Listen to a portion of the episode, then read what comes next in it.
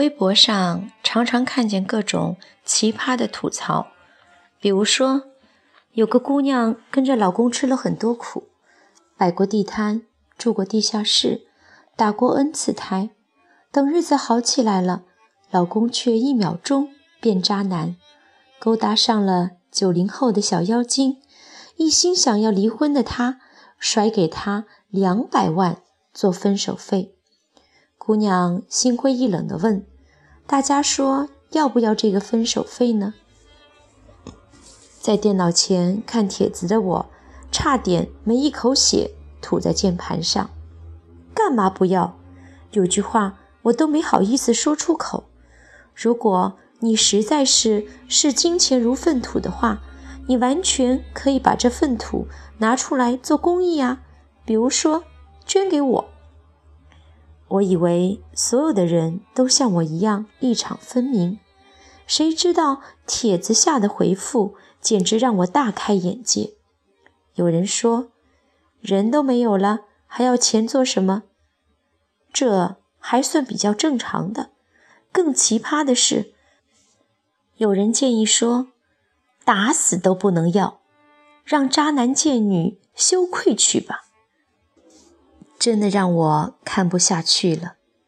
婚姻本来就是一种契约，买个房子违反合同还要付点违约金呢。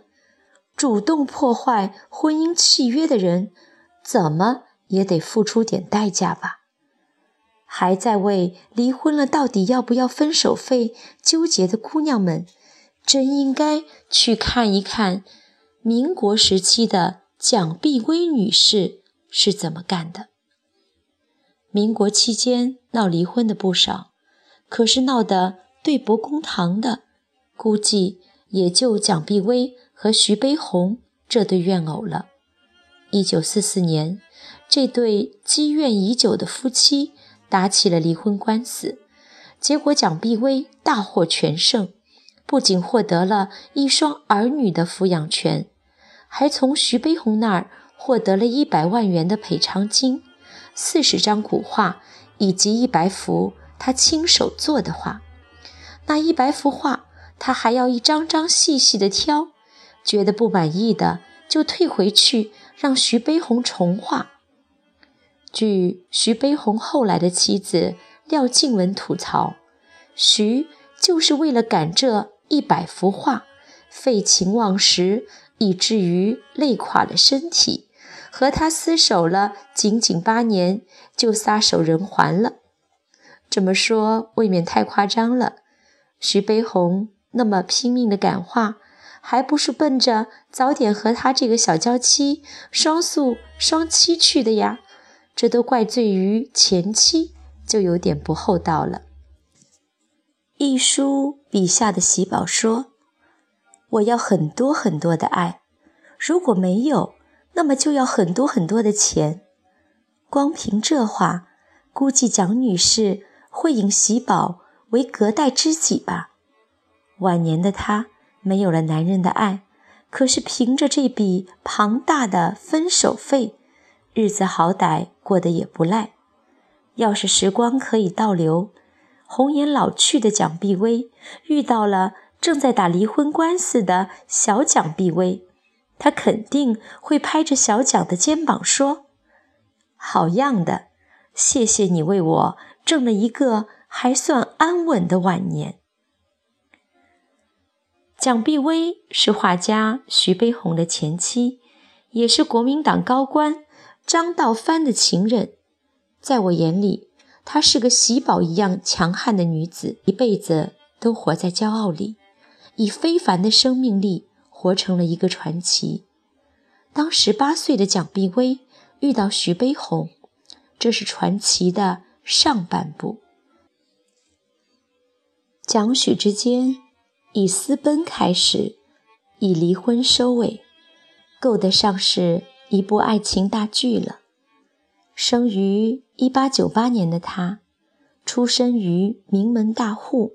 是典型的大家闺秀。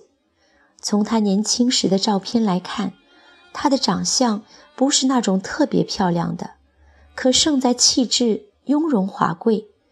一米七的身高，即便是放在如今，也是鹤立鸡群的。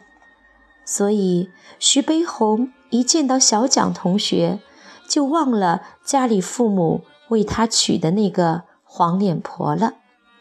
小蒋呢，原本也是定过亲的，可哪里抵挡得了画家的火热攻势？两人私定终身后，徐悲鸿为意中人取了一个新名字碧薇。还刻了一对水晶戒指，一只刻着悲鸿，一只刻着碧薇，并且整天把碧薇那只戒指戴在手上。情到浓时，两人在朋友的撺掇下，偷偷私奔到了日本。蒋家无奈，只得把石头装进棺材里，还找来人哭灵，假装女儿去世了，这才退了亲。东渡日本后，他们身上仅仅带着两千块钱。当时的徐悲鸿连一幅画也很难出手，所以蒋碧薇跟着他过了很多穷苦的日子。后来辗转到巴黎，稍微好了些，但还是相当困窘。最困难的时候，他甚至想过做女工贴补生活。可尽管如此，他还是甘之如饴。毕竟有爱人相伴啊。他们的确有过不少非常好的时候。在巴黎时，蒋碧薇逛商场，喜欢上了一件风衣，可是太过昂贵。徐悲鸿知道后，辛苦作画，在一幅画卖出一千元后，马上去商场买了那件风衣。蒋碧薇穿上后，激动地哭了。在上海时，蒋碧薇得了猩红热，徐悲鸿走遍了大上海，在数九寒天里给妻子买来了冰激凌。同居后，徐悲鸿第一次与蒋碧薇分别，独赴南洋，日夜相思，以致在宴席上痛哭失声。蒋碧薇待徐悲鸿，又何尝不体贴呢？那时男人流行戴怀表，徐悲鸿舍不得买，他就积攒下伙食费，给他买了一块怀表。那怀表徐悲鸿一直揣在兜里，即使他们后来形同陌路。他去世之后，当蒋碧薇得知他临死前还揣着那块怀表时，凭他怎么恨他，也不禁潸然泪下。可惜的是，他们和很多夫妻一样，熬过了共苦的考验，却没办法一起同甘。回上海后，徐悲鸿声名鹊起，生活也变得优渥。吃了太多苦头的蒋碧薇觉得，这是享受生活的时候了。她喜欢办沙龙、开 party，可画家丈夫却一心扑在艺术上。两人嫌隙渐生，而这个时候，一个叫孙多慈的女子闯进了徐悲鸿的世界。他是徐的学生，原名孙运君。画家对他动了心后，故伎重演，给他取了个新名字，叫多慈，还打了两个红豆戒指，一个刻着慈，一个刻着悲。不知道那个刻着“碧薇”的戒指是否已经被他丢到了大街上呢？为了保护婚姻，蒋碧薇瞬间化身为胭脂虎。徐悲鸿画了一幅他和孙多慈一起赏月的《台山夜月》，他不客气地搬走了。孙多慈送了一百棵枫树苗给徐悲鸿。他一把火就烧掉了。他还跑去找孙多慈的父母、领导以及他本人闹。家有悍妻，徐悲鸿退缩了。只是退缩过后不久，就有了反弹。孙家父母反对女儿和他交往，他就在报纸上登了一则启事，说：“我和蒋碧薇解除非法同居关系。”估计蒋碧薇看到这则启事后，脸都气绿了，后悔自己没有听白居易的忠告。